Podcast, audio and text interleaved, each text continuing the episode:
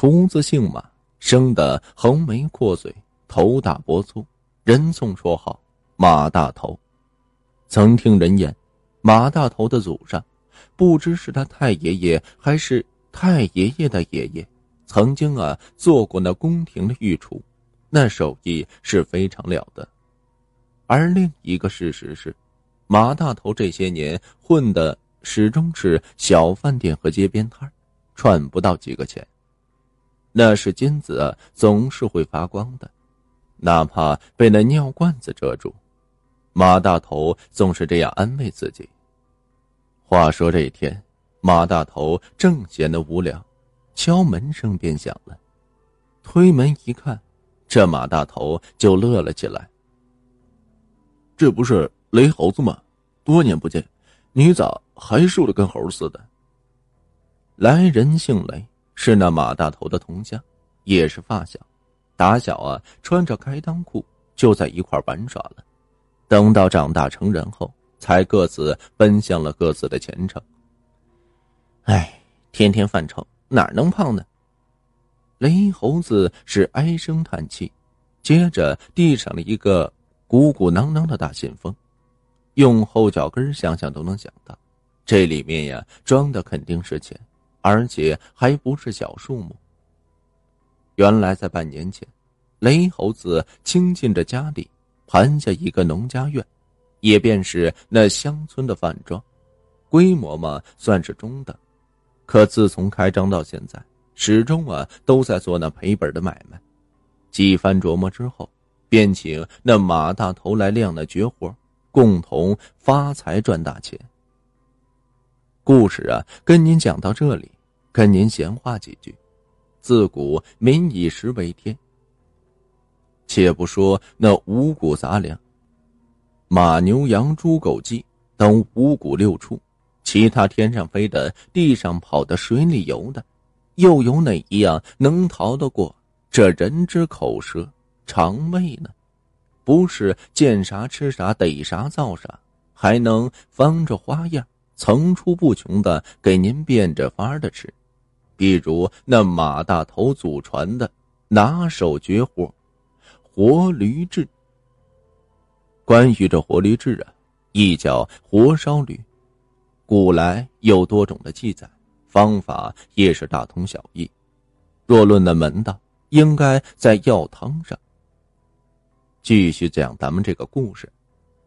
第二天一大早。马大头便去了雷猴子家的农家饭庄，哗啦啦啦，用着马家的秘方熬出了四大桶的药汤，分置于院中的一个三米见方的大铁笼四角。接下来，这驴子便出场了。当然，与着驴子一同出场的，还有一波波赶来瞧那热闹、尝新鲜的食客。在出场前，那驴子已经被饿得头晕脑胀。渴得呜哇乱叫，进了铁笼，瞧见那药汤，自是咕咚咕咚的一通喝下，而铁笼下炭火渐燃，随着笼内越来越热，驴子开始出汗，继而补水，那药汤啊也就沁进了那五脏，入了肉，感觉时候差不多了。马大头清清嗓子，沉喝一声：“好戏开场喽！”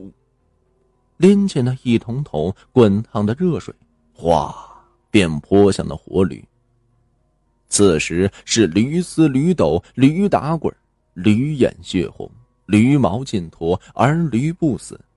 那笼下是炭火燃烧，周遭的这顾客围坐在一起，哈哈大笑。马大头操刀在手，亮嗓便喊道：“天上龙肉，地下驴肉。”还是活肉，想吃哪块，现烤现割喽！给我来只烤驴耳，七分熟就行。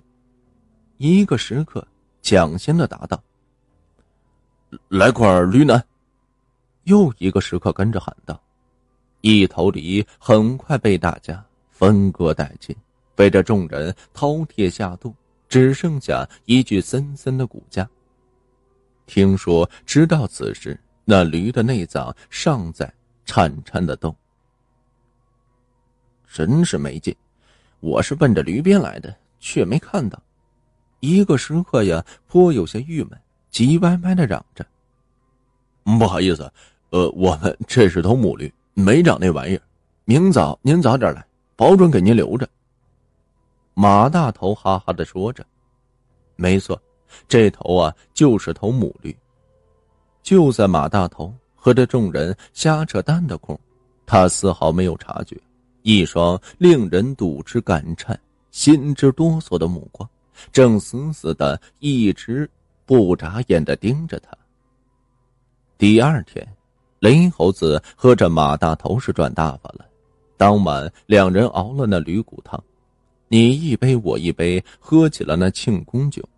喝着喝着，马大头的眼里渐渐泛红了，那不是酒气，而是火苗。糟糕，屋里着火了！猴子，快跑吧！着火了。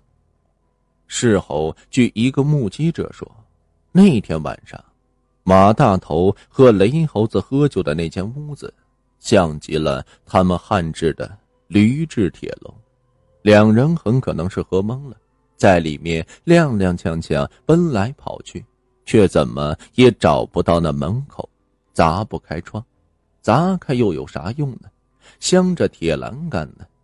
好不容易摸到那门口，谁知道一只驴崽子竟冷不丁的杀出来，直接撞了过去，又将这二人顶进了火海里。有人说那驴崽呀是被活烧活烤的母驴的崽子，也有人说那驴目睹了母驴的惨死，就盯上了马大头，并且把几块未熄的炭火踢到了那屋中。堪称万幸，附近的村民纷纷赶来救火，也救出那差点被烧死的马大头和雷猴子。不过自此之后，马大头是再也上不了灶了，雷猴子再也数不了钱了。